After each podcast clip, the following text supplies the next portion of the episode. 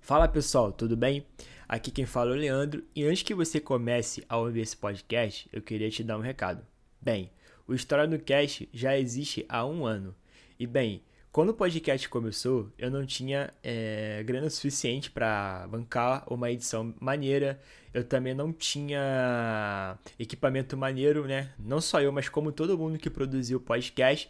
Então, isso fazia com que o podcast ficasse com uma qualidade de áudio bem baixa. Bem, por que, que eu tô querendo te dizer isso? Porque eu sei que muita gente que vem escutar o podcast, escuta o primeiro episódio, fica decepcionado, né, pela qualidade do áudio, que realmente é bem ruim, e para de ouvir. Mas eu tô aqui para te dizer que a partir do episódio 45, a qualidade de áudio e a edição ficam muito boas. Não vou dizer que fica impecável, né, porque a gente sempre tem que melhorar mais e mais. Contudo, a partir do episódio 45, a qualidade do áudio melhora absurdamente. Bem, se você não acredita, faz o teste aí e, e clica no episódio e escuta. Bem, só isso que eu queria te dizer mesmo. É, te avisar que a qualidade desses primeiros episódios ficaram ruim porque né, produzir podcast é muito difícil, é caro e eu não tinha o dinheiro suficiente para poder fazer algo 100% bom. Ainda não tenho, né? Mas é, a melhora do podcast com o episódio 45 é bem significativa e queria te pedir que se você não gostar da qualidade da produção desse primeiro episódio, dos próximos episódios, que você dê uma segunda chance e escute a partir do episódio 45, que eu tenho certeza que você, que você não vai se decepcionar. Valeu, rapaziada, só isso que eu queria dizer mesmo. E nas margens do rio Ipiranga, Dom Pedro I gritou: Está no ar o História no Cast.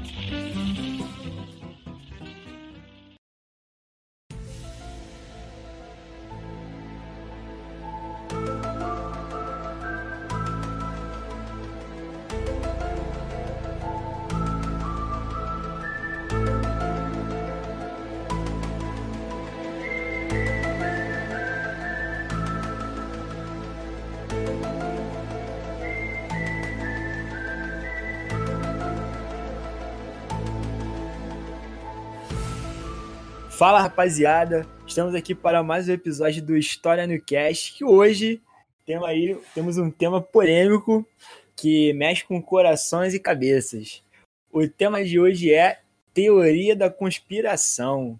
E já adianto, antes de começar o programa, queria dar aqui informação que o Celso Portioli não teve nada a ver com 11 de setembro. Nossa. Ele tirou a dúvida de vários ouvintes. Já chegou tirando dúvidas importantes aí da, da rapaziada. Aqui tem informação. Aqui tem informação. Vamos acabar com essa perseguição aí. É, mas, mas cara, o foda é que. Eu não sei se, se a galera conhece, né, esse meme, mas tem uma página no Facebook que, que tem esse nome, que o Celso Portioli não teve nada a ver com ele em setembro. Né? Eles ficam postando lá vários memes, assim, cara, é, tipo, é muito engraçado. E o mais curioso de tudo é que essa página, esse meme, é, é bom para ilustrar como que funciona a teoria da conspiração.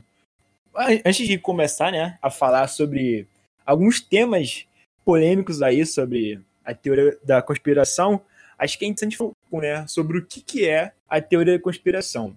A teoria da conspiração ela é uma hipótese explicativa ou especulativa que sugere que uma ou mais pessoas Aí, no caso, seria um grupo de pessoas, uma organização, como, por exemplo, os Illuminati, que está tramando para causar ou acobertar uma ação ilegal que foi prejudicial para toda a população. E aqui pesquisando uma definição é, da faculdade Oxford, que define a teoria da, da conspiração como, abre aspas, a teoria de que um evento o fenômeno ocorre como resultado de uma conspiração entre as partes interessadas, é, e no caso é uma crença de que alguma agência secreta, porém influente, tipicamente motivada por questões políticas e opressivas em seus propósitos, é responsável por um evento inexplicável. essa é basicamente a definição do que é uma teoria da conspiração. E o mais engraçado de tudo, que eu estava assim estudando, né? Não estudando teorias da conspiração, mas estudando o conceito em si. E não sei se vocês já repararam que uma, uma característica que sempre existe numa teoria da conspiração é que ela mesmo dá meio que dados para autorrefutá-la. No caso, por exemplo, assim, o cara tá falando para você que o homem nunca foi à lua. Aí, quando ele, ele, está formulando a teoria dele, ele começa a dar contra-argumentos sobre o que ele pensa. E ao mesmo tempo, ele vai respondendo esses contra-argumentos. Qual é a intenção dele fazer isso? Ele fazendo isso, por exemplo, se eu chego para você e falo assim, pô, o homem nunca foi à lua, e falo o porquê, e simplesmente jogo. Pô, você vai se interessar, mas você vai pesquisar você vai ver os argumentos contras e os argumentos a favor. Mas quando o cara já dá os argumentos contras, que ele mesmo inventa, que, obviamente, argumentos contra dentro daquela teoria dele ali, que ele mesmo consegue responder sem sair de dentro da teoria, o que, que ele faz? Ele já te mostra que ele está mais certo ainda. Então, isso acaba virando o quê? Uma crença. E basicamente isso é, é o que é a Terra plana. Se você ver qualquer vídeo de terraplanista no YouTube, você vai ver que eles sempre dão informações contra eles mesmos e depois eles já respondem para eles mostrarem que eles estão certos. E o que, que vocês acham desse comecinho aí? Mano, eu pesquisei uma definição de teoria da conspiração que eu achei interessante. O cara define a teoria da conspiração como se fosse uma relação matemática de soma. Ou seja, a estrutura de uma teoria da conspiração ela se baseia da seguinte forma. Porra, tu já quer meter número no negócio, cara? Isso não é matemática, não, porra. É, é que o negócio de número, ele vem com essa porra. É número, é negócio de RNA. É X, X mais 2 igual a Y. Tá, tá guardado aqui o negócio do RNA do outro episódio. ele lançou lá. Se arrombado, ele tá pensando que essa porra é multidisciplinar no cast agora, tá vendo? oh. Fala aí, fala aí. Não, é assim, a estrutura de uma teoria da conspiração normalmente ela tem um fato que tá é um fato real que está na nossa realidade, sendo que esse fato ele acaba sendo isolado da realidade do mundo real e ele acaba sendo englobado por uma realidade fictícia, ou seja, um monte de informações que não tem relação nenhuma com o mundo real. A soma desse fato real com uma realidade fictícia acaba resultando em uma teoria da conspiração. Resumindo, o cara pega uma, uma verdade e corta essa verdade, né, em verdades e meio que mistura com mentiras. Então, a pessoa lendo aquela teoria reconhece coisas que estão ali que são verdades e acaba acreditando no cara, né? Exatamente isso. Brabo. Ah, é uma, cara, é uma ficção. A ficção ela geralmente brota de algo real. Até quando a gente vai ler algum livro ou ver algum filme, por mais que seja uma ficção científica, algo que pareça absurdo, ele se inspirou em alguma coisa que está dentro da realidade. O que por ele projeta o que é real de forma fictícia. E as teorias da conspiração basicamente são isso.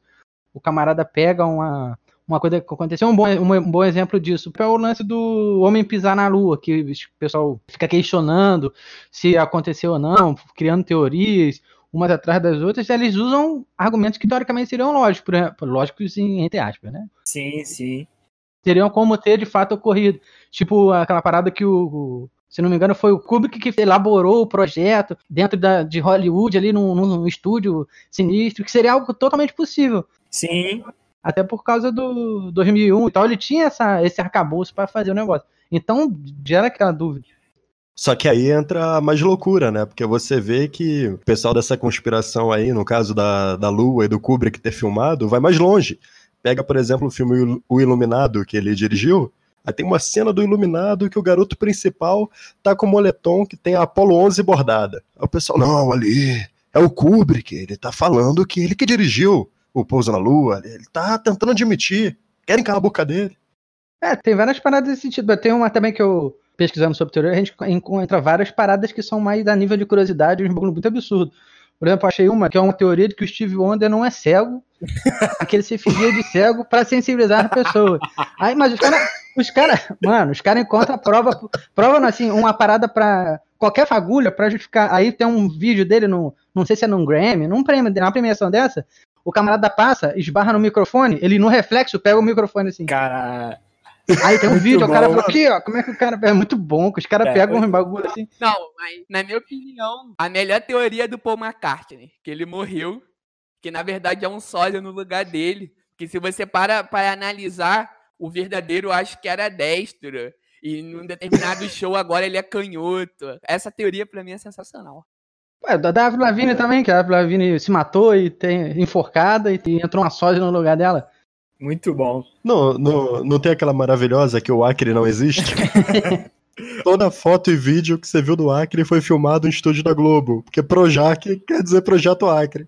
Ai meu Deus, eu não sabia essa última parte. Projeto Acre, eu quero acreditar. Cara, você falou sobre essa questão das palavras, né? Eles gostam muito de misturar essa questão das palavras. Eu tava vendo um documentário sobre o Terraplanista que tem na, na Netflix, que é muito bom, inclusive. Cara, tem, um, tem uma mulher que ela, tipo, é muito bonita e tal. Ela é muito conhecida dentro da galera que acredita que a Terra é plana. E, mano, o nome dela é Patrícia. Aí, é, a galera fica dizendo, cara, que ela é uma espiã, que na verdade ela é da CIA e quer sabotar os terraplanistas. Aí vocês vão me perguntar, como que eles sabem que ela é da CIA? É só vocês verem como termina. Patrícia, CIA. ah, não, aí é, aí é pesado demais. Mano. O ajudante dela se chama KG Bruno, né? Mas aí, o... essa parada que, que vocês falaram, né, que tem umas verdades, verdades misturadas com mentiras. Também tem uma questão que eles omitem muitas coisas. E o, o exemplo perfeito para ilustrar isso é a questão da Zika, que a gente teve um surto de Zika, né? Se não me engano, em 2006, e que as pessoas estavam falando que a vacina contra a rubéola era, na verdade, o que estava causando a microcefalia, que era um lote de vacinas vencidas que estavam causando microcefalia em bebês. Aí, de fato, se uma grávida tomar a vacina contra a rubéola, o filho dela pode nascer com microcefalia. Só que aí eles omitem algumas coisas, como por exemplo, grávidas não tomam vacina contra a rubéola. Aí, tipo, o cara fala pra você que foi isso a causa, você pesquisa. Realmente, grávidas, é, se a grávida tomar a vacina contra a rubéola, ela vai ter, a, o filho dela pode nascer com microcefalia, só que o cara não te diz em nenhum momento que grávidas não tomam vacinas contra a rubéola. Inclusive, eles nunca mostram o lote de que estava vencido. Eles só falam que era um lote vencido. Aí você pergunta, mas, beleza, mas qual lote? Eles não vão te falar. Então, eles sempre vão omitir informações. É, porque essa omissão tem relação total na tentativa de construir uma narrativa mística em torno da teoria da conspiração. Sim, sim. Se eles tiverem um rigor em mostrar todos os detalhes, eles vão acabar dando um tiro no próprio pé, porque vai acabar contradizendo o, o esforço dele de criar uma narrativa mística. Vocês falaram, por exemplo, de criar uma narrativa, de omitir dados e falando da vacina da rubéola. Isso me lembra muito também o caso de que vacinas causam autismo. E surgiu de forma parecida. Mas não é verdade? não, vacinas não causam autismo. Vamos lá, vamos lá. Primeiro vamos, vamos começar. O que é o autismo? É. Não sei. Vai, responde aí, Igor. Tu que é biólogo pesquisador igual. É, deixa o Igor responder, pô. Manda ver. Eu também não sei, não. Ah, é mesmo, né? Ah, não sei. Ah, fala de desculpa aí, né? Desculpa. Não sei, não. Foi mais deixar aí o cara aí mal aí. Nossa, matemático e biólogo? Que isso? Ele sabe sim, ele tá sendo humilde e quer que eu fale. É, é, exatamente, ele tá te dando essa fala aí, ó. Isso aí, um cidadão de grande coração. Olha só então. O autismo não é uma doença, ele é uma condição médica que ele tem como características, é, por exemplo, dificuldade na comunicação social, na interação social, tem um interesse restrito, tem apresenta movimentos repetitivos e não existe apenas um transtorno, e sim diversos subtipos. É tão abrangente que se usa até o termo espectro, tipo espectro monocromático, espectro de cores. Sim. Existem desde níveis em que outras condições estão associadas, como epilepsia, como até níveis que a pessoa nem sabe que é autista. Ela tem uma vida totalmente comum e nunca foi diagnosticada. Isso aí é uma informação relevante, isso aí é um serviço público. Eu sabia, eu sabia que ia falar isso. Só que se a gente voltar um pouco no tempo e no espaço, aconteceu uma coisa muito doida, cara. Eu estudando isso não, não tava acreditando. Lá em, lá em Londres, em fevereiro de 98, um médico chegou, apresentou uma pesquisa que até hoje, 20 anos depois, causa efeitos. E nenhum efeito positivo. O nome do médico era Andrew Wakefield. Ele apresentou uma pesquisa que ele descrevia que estudou 12 crianças que desenvolveram comportamentos autistas e problemas intestinais. E todos tinham em comum que eles tinham vestígios do vírus do sarampo no corpo. Então, esse médico e outros colegas levantaram que a possibilidade para isso é, tinha relação com a vacina MMR. Então, eu vi essa porra. Eu li, eu li, eu li esse bagulho. Ah, por que, que eu lembrei disso, né? Que vocês falaram de rubéola. Essa vacina, que é a famosa tríplice viral, ela é para sarampo, rubéola e cachumba.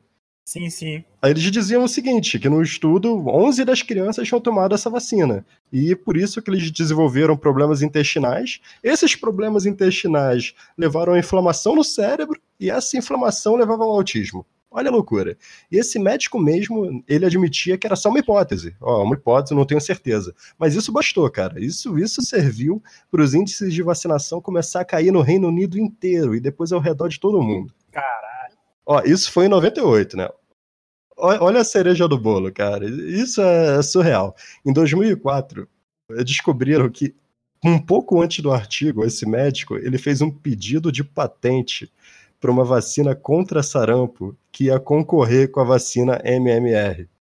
Hum, espertinho, né? Mano, ele criou uma vacina, apresentou um estudo aleatório difamando a vacina concorrente. Caralho, essa parte da história eu não sabia. É, essa parte aí também não, não tinha conhecimento dessa parte. Eu também não sabia. Aí, assim que isso veio a público, outros médicos que tinham feito parte do estudo vieram à tona é, dar novas informações. Falar que no estudo original, que esse Wakefield dizia que tinha vestígios de sarampo, que provavelmente veio de vacinas contra o sarampo nas 12 crianças, é, na realidade, não tinha encontrado o vírus em nenhuma das crianças. E ele sabia disso, mas ele ignorou essa informação para não prejudicar o estudo. Caralho. É, e tem muito disso, né? E, tipo assim, eu tava vendo que durante o estudo, é, muitos cientistas abandonaram ele, né, por causa disso, saíram do estudo. Não, e fizeram bem, né? Porque em 2010 ele perdeu o direito de exercer medicina. Ele foi julgado pelo Conselho Geral é. de Medicina como antiético e irresponsável. A revista que publicou se retratou, pediu desculpas, falou que as conclusões eram do, do artigo eram totalmente falsas. Pô, chegou a um nível tão grande que uma entidade americana dedicada a estudos de autismo e debates se posicionou falando: olha, vacina não causa autismo. Por favor, vacinem suas crianças. Caralho. É, isso aí é um exemplo que você tá dando de uma teoria da conspiração mal intencionada. Né? Porque geralmente a gente, quando vê essas teorias, a gente fica muito impressionado que elas vão chegam a ser cômicas, porque elas são, entre aspas, inocentes. Sim. Né? São pessoas distribuindo informações que assim, são mais a nível de curiosidade, ou então viram o, o, lunático, né? Mas nesse caso aí é. Né? Que geralmente é engraçado, né? a gente dá risada, né? Pô, o Acre não existe. Pô, a gente fica até imaginando e rindo. Mas, pô, pra ter ideia, tem um livro que narra a história inteira do autismo. Pega, tipo, o autismo na sociedade. E esse livro tem um capítulo inteiro dedicado só a essa polêmica sobre vacinas. Aí, para quem tiver curiosidade, o livro se chama Outra Sintonia, a História do Autismo. Eu quero deixar uma indicação também. Na Netflix tem um documentário que se chama Pandemia, que ele vai falar também um pouco do movimento anti-vacina e do seu impacto negativo na política de prevenção de saúde. E é interessante desse documentário é que ele tenta mostrar o lado do, do militante anti-vacina. E, cara, o pensamento deles é chega a ser algo bizarro, porque eles se apoiam muito na questão das liberdades individuais, como se a pessoa possui uma liberdade individual de querer ou não tomar vacina. Sendo que o conceito básico de liberdade individual é você garantir o direito de uma pessoa escolher uma determinada coisa que não vai causar impacto em outras pessoas. Isso não se aplica à vacina. Porque se você deixa de tomar vacina e você pega uma doença contagiosa, como sarampo, você vai impactar negativamente a vida de outras pessoas. E é aquele velho ditado: meu direito começa quando o seu termina. Então, a querer associar essa questão de liberdade individual como o direito de tomar ou não vacina, isso não faz o mínimo sentido. E o documentário traz esse debate. Exatamente. Eu quero pegar coronavírus, parceiro. Eu gosto do coronavírus. Eu acho que ele está sendo julgado de uma forma aí. Tem muita gente aí que defende o comunismo também. O comunismo matou trilhões de pessoas e ninguém fala nada, então só fala mal do coronavírus. Eu gosto do coronavírus. Você é a favor do coronavírus? Eu sou a favor do coronavírus. E não quero ficar em quarentena. não, e, e, sabe o que é ruim? Tem bagulho que surge de uma besteira tipo essa, a gente falando aqui de sacanagem. Alguém pega o contexto e fala, é mesmo, mano. Também sou a favor do coronavírus. Como que você vai entrar numa lua se ela é redonda? Ela não tem porta? E por que o homem não foi no sol? Cara, mas sabe qual é foda? O Igor falou sobre essa parada aí dos motivos do, dos caras serem anti-vacinas. Eu também vi um pouco sobre questão psicológica, do que do porquê que as pessoas acreditam nessas teorias da conspiração. Aí eu vi que, por um lado mais psicológico, que o ser humano, a gente tem uma tendência em encontrar e reconhecer padrões e regularidades. Mas às vezes a gente acaba exagerando nisso. Ou seja, a gente acaba achando coisa onde não tem. Então, isso é um dos grandes fundamentos sobre a questão das teorias da, da conspiração. É, a gente também supõe que quando algo acontece, acontece porque alguém fez algo ou fez aquilo acontecer por algum motivo. E isso é que entra na questão do coronavírus. Porra, como que esse vírus surgiu? Ah, foi a China que fez, né? Surgiu na China, foi a China que fez, eles queriam economia mundial para poder ganhar dinheiro. E é, a pessoa não consegue ver que o coronavírus ele já existia, essa, o novo né, coronavírus é uma mutação através de processo de evolução natural que simplesmente acontece. Os vírus, bactérias, é, seres vivos em geral. Eu não vou entrar se o vírus é um ser vivo ou não, isso aí é, é, é diverge, né, a comunidade científica, mas seres vivos estão sempre evoluindo. Se gente está evoluindo é, para poder contrair o vírus, é óbvio que o vírus também vai evoluir para poder infectar a gente novamente. Então, é, é basicamente isso. E outro argumento também é que a gente vê coincidência nas coisas e inventamos histórias como mocinhos e vilões. Ou seja, quem é o vilão nessa história? A China, que criou o vírus para poder destruir o mercado. Abalar a economia. Né? É, isso, para poder destruir a economia mundial e ganhar muito dinheiro. E quem é o mocinho? Aí já depende muito. Nessa história tem gente que só fala que a China é má, mas também tem gente que fala que os Estados Unidos que vai salvar a gente tudo mais. E é, é, é bizarro. E outra coisa também, que é interessante de, de falar, que eu vi uma pesquisa que foi feita em 2015 pela Universidade de Cambridge, no Reino Unido, que mostrou que a maioria dos britânicos marcava uma das opções, estava uma lista de cinco teorias da, da conspiração. E essa, essa lista, elas variavam da existência de um grupo secreto que controlava eventos mundiais ao contato com extraterrestres. E se você analisar a pesquisa, isso sugere que, ao contrário da crença popular, o tipo teórico da conspiração não é um homem de meia idade que vive no porão de casa da mãe usando chapéu de alumínio, como é mais ou menos o que a gente pensa e é um estereótipo, né? Os, a galera que, que adapta a teoria da conspiração é mostrar dessa forma, não. Essa galera tem família, tem amigos, tem filhos. Isso, né, o documentário da Terra Plana mostra muito bem. Ou seja, é, as pessoas estão entre a gente. E também tem muita coisa a analisar né, do porquê que é, as pessoas têm a, a tendência a acreditar nesse tipo de coisa. Cara, essa parte que tu falou dialoga um pouco com o que eu pesquisei. É porque eu parei, eu também fui por uma vertente mais psicológica. E nesse artigo que eu pesquisei, a mulher psicóloga, ela parte de um pressuposto de que nós seres humanos, como sendo uma espécie que somos socialmente programados, ou seja, a gente depende do meio em que vivemos para aprender as coisas, o processo de inserção de um ser humano na sociedade ele pode ser algo muito traumático e gerar muitas frustrações para essa pessoa, entende? E essas teorias da conspiração acabam servindo como se fosse uma espécie de um mundo paralelo, um mundo totalmente paralelo da realidade real, onde dentro desse mundo ele pode ser uma pessoa com, muito relevante, muito famosa, ter seguidores e, e um principal de tudo, não precisar lidar com as suas frustrações que é algo que acontece no ser humano. Todo mundo aqui tem ou já teve frustrações, entende? E o documentário da Terra Plana, da Netflix, mostra isso. Existem pessoas absurdamente famosas dentro desse universo terraplanista. Aquela mulher, por exemplo, que tem o maior podcast terraplanista nos Estados Unidos, eu fui pesquisar o podcast dela, Cada episódio tem em média acesso de um milhão e meio de ouvintes por, por episódio, entende? É muito mais cômodo você viver nesse mundo paralelo, dentro desse universo de terraplanismo ou de outras teorias, do que você encarar o mundo real de fato e suas complexidades.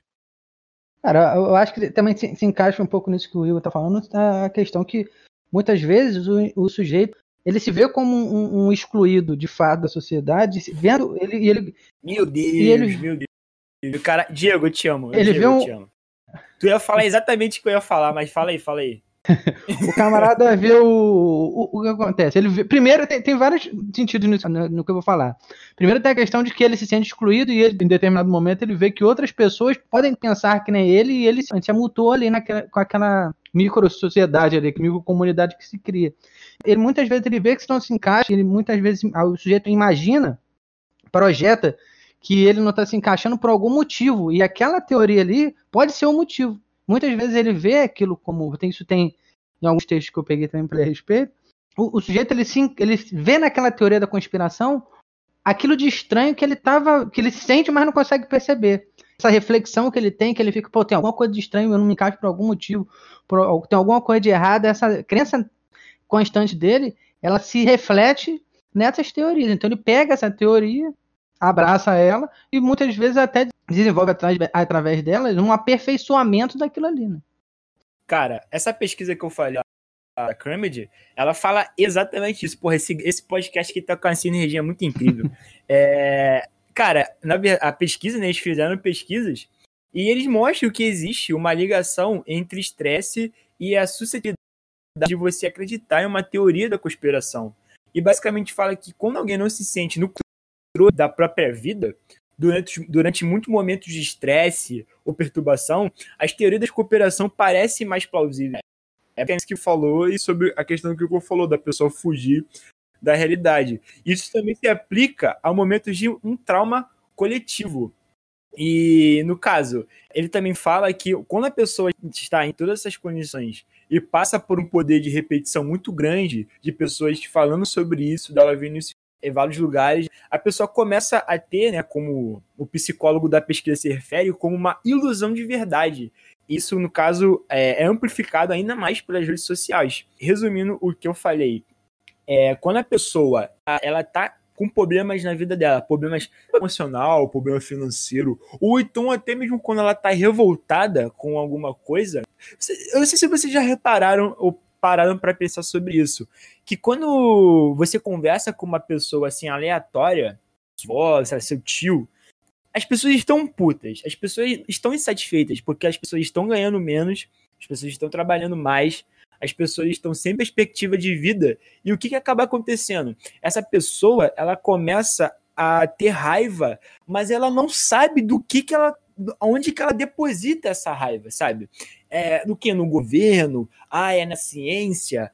Ah, sabe? A pessoa não sabe o, quem tá fazendo a vida dela ser uma merda. Ela não consegue identificar. É óbvio que somos responsáveis, né, por nossas atitudes, pela nossa vida, somos governados por pessoas que tomam atitudes por nós. Então, muitas vezes a nossa vida tá ruim também não é só por culpa nossa. Então, a pessoa ela não tem discernimento para saber por que, que, a vida dela tá uma merda. E é esse tipo de pessoa caindo nesse tipo de teoria. Do que? Do que, porra, o comunismo tá aí, né? A, Volvo, a Vovuzela vai destruir o Brasil. Sabe? É basicamente isso. É, é um exemplo. O bolsonarismo é o exemplo disso. A gente tá falando de bolsonaristas, de gente que estão revoltadas com as coisas, mas elas, elas conseguem de fato acreditar que o Bolsonaro é algo novo, sendo que o cara ficou a vida toda na política. Toda na política, né? Não, e as coisas que ele traz, o discurso que ele, que ele traz, não tem nada de inovador. Sim, é. As pessoas se cegam mesmo de maneira absurda com relação a isso. Porque tudo, todo o discurso que ele trazia era repetido. Ele defendia umas coisas, umas pautas que em momentos que os debates eram outros, as pessoas achavam um absurdo. Tanto que ele ia na TV, o pessoal é, é, era galhofa. O pessoal ia lá zombar dele, ligar para ele em, em, programa tipo Super Pop. Tipo, pô, eu quando ia no, no CQC era pra ser motivo de chacota dos caras. Então, o, a, ele era o, o, velho do boteco, era é isso, conspiração do velho do boteco. É o camarada ir lá pegar, é, parece pegar um tio lá no, do, do botiquinho aqui da esquina que ficava bravejando lá que a vida dele foi uma merda, que tudo tinha, que tem como, tem, tem que mudar tudo isso aí, Entendeu? E pegou esse cara e falou: ah, vai lá pro, pra Brasília e governa esse país aí. Deram voz, né, cara? É. E viam um cara como um messias que ia mudar totalmente a política, que o cara tava há mais de três décadas. E uma outra questão que vale destacar é a capacidade que essas teorias da conspiração, ou até mesmo o próprio bolsonarismo tem, de se camuflar como algo antissistema. É verdade, verdade. O bolsonarismo é uma teoria da conspiração, cara. Ah. Atrai um um público que, caraca, é absurdo. Eles realmente se veem como um diferentão. Como se fosse a coisa mais diferente do mundo. E o- a questão diferente atrai as pessoas, entende? Isso também tem que se Isso é destacar verdade. bastante. Sim. E como eu queria saber, na verdade, Sim. como qual foi o start, a virada de chave que fez o conservadorismo ser algo antissistema. Eu realmente não sei responder essa O pergunta. cara se acha underground, né, cara? É porque cresce, cara. cre- é, Tem muito nesse sentido, isso que eu falou sobre em que momento que o conservadorismo ele vira antissistêmico. Na verdade, existem muitas pesquisas nesse sentido dentro de ciência política e tal, porque em certo sentido, com motivo essa esse essa crescente esse crescente ganho de direitos de muitas minorias que antes não não tinham esse direito. Assim, alguns teóricos trabalham com a ideia de que a esquerda não soube administrar isso. E tem também a questão de que o capital acaba abra- abraçando essas causas em prol do, do liberalismo, aquela doutrina econômica que favorece, em geral favorece o conservadorismo, que é o liberalismo, neoliberalismo, ultra neoliberalismo, etc, chame- pode chamar de diversos nomes, ela começa a abraçar causas que antes ela não abraçava, porque é lucrativo. A emancipação da mulher em determinado momento é lucrativo, porque cria uma nova força de trabalho. Então, o homossexual tem uma maior chance de emprego, tem uma mídia dessa, desse grupo, é favorável ao capital. Então, essa, esse sistema econômico que antes só os tradicionalistas, os conservadores, abraçavam, pegavam para si, agora ele pega pautas que eram antidas antes como de esquerda, como progressistas, e utiliza no meio econômico dele a favor do sistema. Né? Cara, ainda tem a questão de que, por exemplo, os governos que a gente teve de esquerda aqui no Brasil, eles jogaram o jogo da conciliação, isso vai frustrar muita gente. Aí a gente volta no papo da frustração. E no momento que eles é, começaram a dialogar com a elite do grande capital, eles abandonaram completamente suas bases sociais, cara. Então, tipo, existe um sentimento de abandono ah, em relação a essa esquerda que finalmente conseguiu chegar ao poder. A galera tinha uma expectativa ali em torno dessa esquerda e que se encontraram completamente frustrados. Não é à toa que a maioria dessa galera que hoje votou no Bolsonaro já votou no PT um dia. Ah, muita gente. Então, é, é aí o, o bolsonarismo é uma teoria da conspiração, por si só. Eu enxergo dessa forma. O que, tudo que ela carrega, tudo que ela traz com ela, essa, esse movimento traz, é um aglomerado de teorias da conspiração. E nesse sentido, entra no que a gente estava falando. Esse, esse- essas pessoas que votaram no PT, que confiaram no- na esquerda brasileira, elas se sentiram, entre aspas, órfãos. Então, elas já não se, nada, as coisas já não faziam mais sentido, porque aquilo que, em que elas se apoiavam se foi. Então eles precisavam de outro outro bastão para se, para se apoiar. E veio de um outro lado, né? Aí, eu, só queria fazer aqui uma pergunta para vocês. É, quantas vezes o Lula ele foi eleito presidente? Como é que é? Quantas vezes? Quantas vezes o Lula foi eleito presidente do Brasil? Duas vezes. Né? Duas, duas vezes, né? Quanto que é nove mais dois. Não, responde, responde. 11, 11. 11. Exatamente o dia do 11 de setembro. É só isso que eu tenho aqui pra dizer.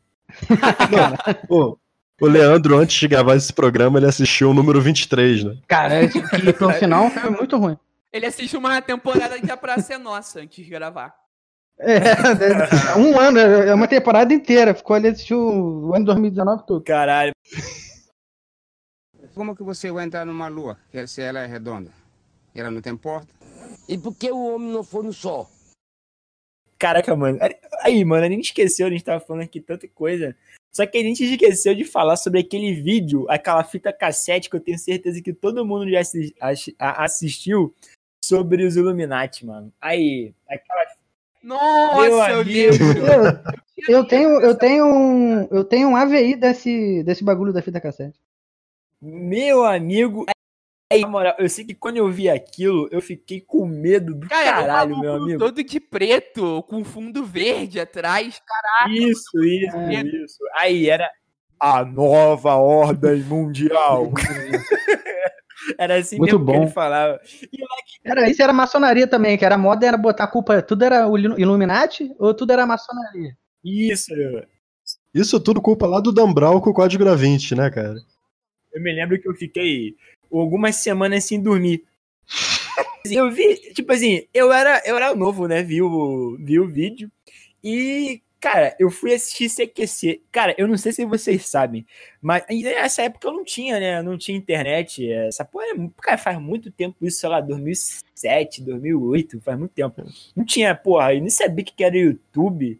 Mas enfim, Aí, mané, o, o CQC, ele do nada, ele colocava, a, tipo, que, assim, em flame, né, os frames muito rápido, o símbolo da maçonaria, mané. e, caralho, meu irmão, eu vi bagulho assim, passando na televisão, né, e eu falei pro meu irmão, aí o meu irmão falou, porra, tu tá ficando maluco, tu fica vendo esses bagulho. Aí, pô, ele, ele tinha um smartphone na época, né, pra vocês verem quanto isso tem tempo, cara. Você ter um smartphone na época, tipo, era um bagulho de rico e tal, porque a galera não tinha acesso. Aí eu peguei o dele e fiquei gravando o programa. Quando apareceu a parada, aí eu parei de filmar e consegui parar o, a gravação exatamente quando o bagulho aparecia. E eu mostrei pra ele. Ele falou, porra, aí é foda mesmo. E eu juro, mano, que o bagulho apareceu. e eu fiquei maluco. Eu falei, caralho, o bagulho é verdade, mano. Os Illuminati existem. Mas sério, esse bagulho é verdade. E eu não sei porque que você quer fazer isso. Ah, deve, às vezes é até sacanagem. Cara, mas assim, é- é- é os os Illuminati, a maçonaria, etc., é- entra naquela questão que a gente tava falando, são coisas reais. A maçonaria existe, de fato. Ela tem uma história dos maçons, dos pe- pedreiros, né, entre aspas, de castelos, que precisavam se, se unir para não tomar calote dos nobres e tal, e formaram essa, essa ordem para poder se defender, porque, por exemplo, tu faz o castelo pro rei. O rei diz que não vai te pagar, o que, que tu vai fazer? Nada, né? Então, então eles criaram isso e realmente se tornaram poderosos por causa disso. Nesse sentido, porque eles, eles iam fazendo essas. Eh, vamos chamar de obras, né? Não é obras ao pé da letra, mas. E acabaram se juntando. Os Illuminati é a mesma coisa. Existe, dizem, né? Consta que existiam Illuminati de fato, uma ordem, uma sociedade secreta que é contra os gover- governos e tal. Só que aí cria-se uma. Essa é uma teoria da conspiração, por exemplo, no caso dos Illuminati, de que eles queriam desestruturar todos os governos e a Igreja Católica e criar uma nova ordem mundial, né? Que é a teoria da conspiração que envolve os Illuminati em geral. Não, o mais engraçado de tudo é que a nova ordem mundial, ela existe desde o Egito Antigo. e até hoje os caras não conseguiram fazer nada. Os caras são muito Os merda. caras são muito incompetentes, né? Aí, Demarque, sua faculdade de geografia está errada, parceiro. Eu, eu achei que ele ia falar que existe desde o fim da União Soviética, pô. Não, é sério. No- eu me lembro que nesse, nesse, nesse vídeo que eu vi nessa internet, todo viu, né? Acho que muita gente deve ter visto. Só a gente que é mais nova não deve ter visto. O cara fala que a nova ordem mundial começou no Egito Antigo. Aí tem a pirâmide, né? Por isso que eles faziam pirâmide. Aí tem a pirâmide com a parada do olho e tudo mais. E tá no dólar americano. Isso, aí, eu- aí, pô, aí eu parei pra pensar agora que os caras são muito fodidos. Os caras estão desde, o Egito- desde o Egito Antigo tentando dominar e não E esse conseguem. lance do, do- desses símbolos, por exemplo, o lance da pirâmide, do olho e tal, a parada do, dessas sociedades é interessante que eles têm vários símbolos. Que é tipo, onde apareceu o símbolo é da gente. Tu inventa que todos os símbolos são teu e vai jogando pra torcida, né? Não, o, o Leandro falou de passar só por um décimo de segundo uma imagem, né? É, eu, eu sei totalmente de onde basearam isso. Eles pegaram isso lá do Clube da Luta. Que o Tyler Durden trabalhava no cinema e ele, entre um frame e outro, ele colocava um pênis. é foda. Eu não sabia que não, é. Por menos de um segundo a pessoa tava no cinema e, hum, eu acho que eu vi um pênis ali. E não tinha certeza, ficava com essa dúvida. Aí eu me lembro também que, que no vídeo, aí mostrava, né, que os Estados Unidos fizeram do, do 11 de setembro, que o atentado era um tributo ao, ao demônio, aquela fumaça toda, aí aparecia a cara de um demônio. E, mano, é, é um bagulho, é um bagulho bem perturbador, cara. Se você não tiver é, sanidade mental em dia, você fica assustado, porque é uma parada muito bem feita, sabe? É assim, tem. O que que a gente falou de você pegar verdades e com mentiras e formar uma, uma verdade incontestável Eu acabei de, de, de construir uma opinião que eu tinha aqui agora, quando você lembrou desse, desse DVD. Porque eu tinha uma ideia de que, por exemplo, as teorias das, das- da conspiração hoje em dia, elas eram muito mais agressivas que a do passado. Por exemplo, hoje em dia a gente tem teoria da conspiração anti-vacina, que pode fazer com que uma pessoa que não tome vacina pegue doença e transmita para outra pessoa. Você tem teoria da conspiração sobre o coronavírus, que é uma pandemia que está tomando proporções absurdas. Isso, eu tinha a falsa sensação de que as teorias do passado elas eram mais inocentes, mais, mais amenas. Sendo que você me lembrou desse DVD, cara, eu tinha um medo absurdo desse DVD. Não era menos merda nenhuma, cara. Era um bagulho bizarro que tentava te convencer de uma informação completamente falsa através do medo, através do apelo visual. A parada do, do 11 de setembro é, tem muita coisa que, assim, que é, é discutível. Tem outras, eu acho que não tem como discutir. Eu acho que é muito bizarro pensar que o governo dos Estados Unidos tenha se envolvido com o ataque, mas uma coisa que, que eu que eu acredito assim, mas assim, acredito, mas não assim, é uma hipótese, eu não digo que é verdade também, eu não gosto de fazer esse tipo de coisa.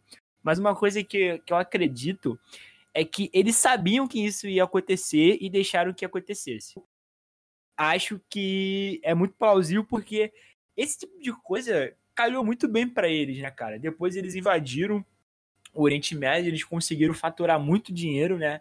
Muitas empresas ganharam muito dinheiro. Eles tiveram um argumento para invadir o Oriente Médio, que era algo que eles já queriam fazer.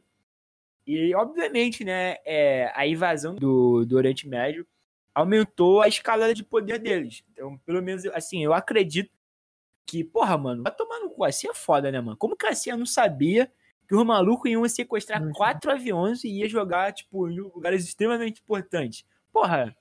CIA não, CIA não, Patrícia. Patrícia. Mas esse lance do 11, esse lance do 11 de setembro é como assim, eu li bastante sobre o 11 de setembro por causa do, do meu trabalho quando eu escrevi sobre os Estados Unidos. Né? essa parada do 11 de setembro é que a gente, atualmente, principalmente quem é mais jovem, a gente já tem essa noção neurótica. Essa neurose que existe hoje em dia em aeroporto, em trem, metrô, essas paradas, principalmente nos Estados Unidos e Europa, ela acontece por causa do 11 de setembro. O 11 de setembro é o, o marco zero disso. Não, antes não tinha essa, essa neurose que existe hoje em dia. De tu no aeroporto, o cara te, te revistar de 200 mil maneiras, de você, de todo o entorno do aeroporto ter determinados mecanismos de vigilância, isso tudo, essa, essa neurose ela se cria no 11 de, é por causa do 11 de setembro. Por isso que essas teorias, assim, por exemplo, que os Estados Unidos deixou, exemplo, deixou o negócio, elas poderia até fazer sentido de fato. Assim, não vamos, o governo norte-americano não é nenhum, pessoa, nenhum governo bonzinho. Mas o, a questão é que, a gente, é que a gente já tem isso inculcado por causa do, do tempo que faz. Mas sim, esse, sim. esse o marco zero dessa, desse tipo de neurose coletiva é o, o próprio 11 de setembro. Então tem artigos sobre segurança pública e tal que trabalham essa questão do 11 de setembro como sendo um marco zero nesse sentido.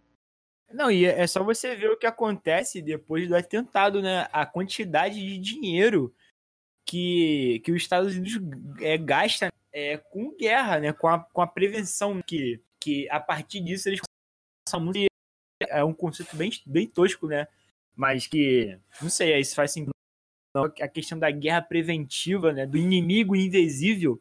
Então, a gente, a gente, assim, a gente vê que essa questão do, do inimigo invisível é muito problemática, né? Porque quando a Guerra Fria acaba, é, a gente vê que os Estados Unidos é, não tinha mais como guerrear com nenhum país. E a China não é o que era, não era o que é hoje. A gente não tinha nenhum país assim a nível global dos Estados Unidos para fazer uma nova guerra. E, nem tinha, mesmo que se tivesse, não teriam condições, né? A gente vê que hoje a gente a bomba atômica, mas enfim, não tinha, não tinha nenhum país ali para fazer conflito indireto com os Estados Unidos. E é, sei lá, né, cara, parece que esse discurso ele, ele cai muito bem, parece que ele, ele, ele, chega na hora certa ali no finzinho da Guerra Fria e aí a gente vê os interesses ali dominantes no, no Oriente Médio. Assim, é de fato muito estranho, sabe?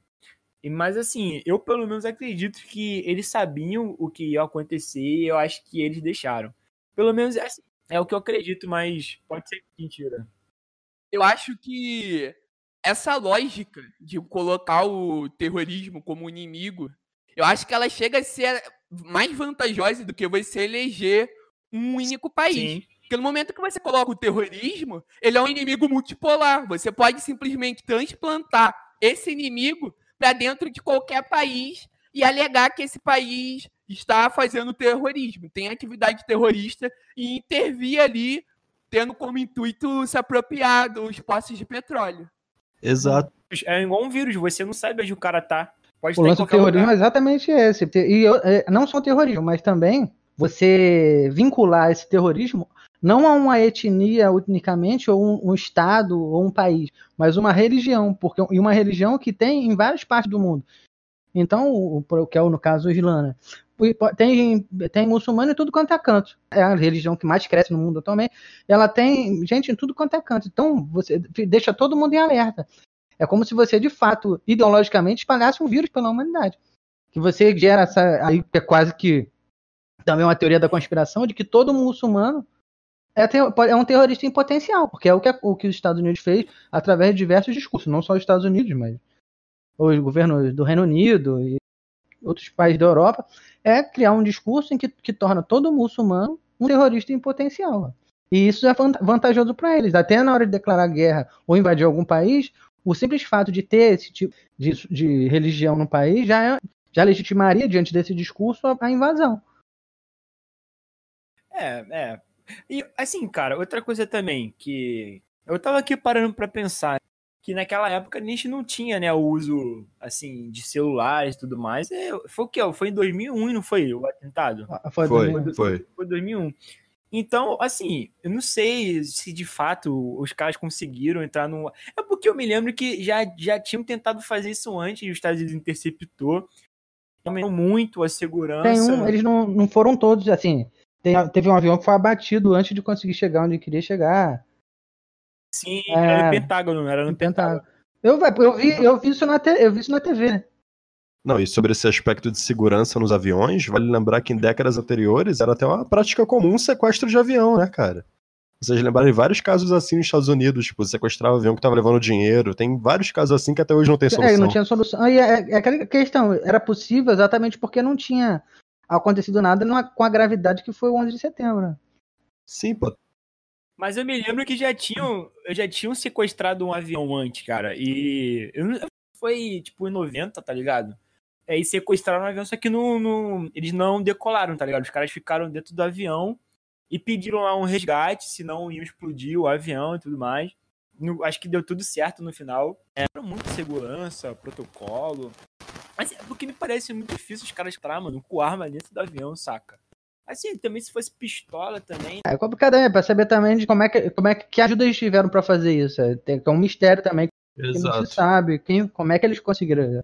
Obviamente eles não passaram na cara de pau pelo detector de metal. eles tiveram ajuda de, no, no ponto de origem, provavelmente eles tiveram auxílio de algum de algum indivíduo, de algum sujeito, de alguma instituição, algo de. Ou então, ou então eles sabotaram de alguma forma com o detector de metal. Você já parou pra pensar? Eu nunca vi nada sobre isso, cara. Eu nunca vi ninguém falando sobre como os caras conseguiram entrar no avião. Você já pararam pra pensar nisso? Uhum. Eu tô parando pra pensar nisso É, agora. eu, eu também, eu também não, não- nunca achei nada, nada contundente a esse respeito, eu também nunca achei, não. E eu já li várias paradas sobre essa porra do atentado de 11 de setembro. Na verdade, geralmente nem é o foco da, da discussão quando você pega Uhum. algo sobre o tema. Eles debatem várias como eles conseguiram entrar no espaço aéreo norte-americano, assim, já no ar, né, obviamente.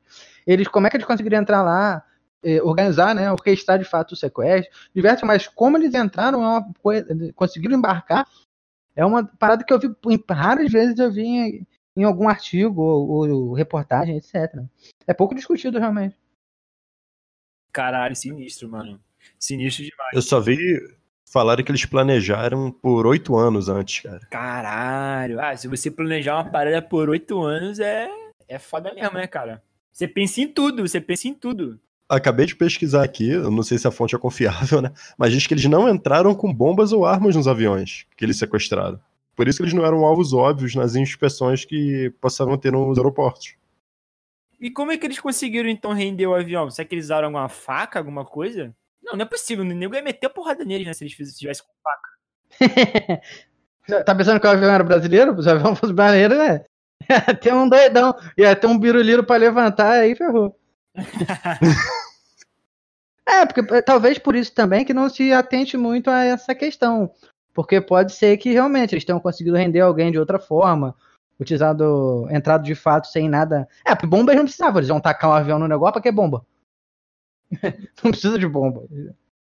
Cara, e tem uma parada que eu acho bizarra, é que tem pessoas que negam as vantagens que os Estados Unidos teve depois do 11 de Ah, setembro. tem, é, pô, tem Cara, gente que. A doutrina Bush Ah, teve foi uma muito. política de Estado, cara. Nossa. Tá protocolado lá que eles iam é, eleger o terrorismo como principal inimigo e que eles iriam invadir quem eles desconfiassem que tivesse armas químicas ou atividades terroristas.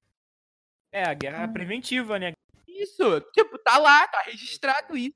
Não tem o que refutar, o que contra-argumentar, na verdade. É, o inimigo invisível no mundo globalizado, né? Ele tá em, como você falou, né? Multinações.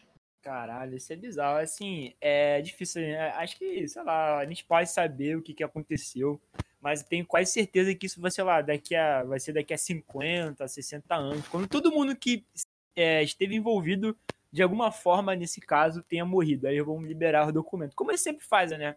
Eles liberaram Sim. um monte de documento aqui do, do Brasil, né? Sobre a Guerra Fria, sobre a Operação Condor. Então, foda-se, né? Isso aí, mano.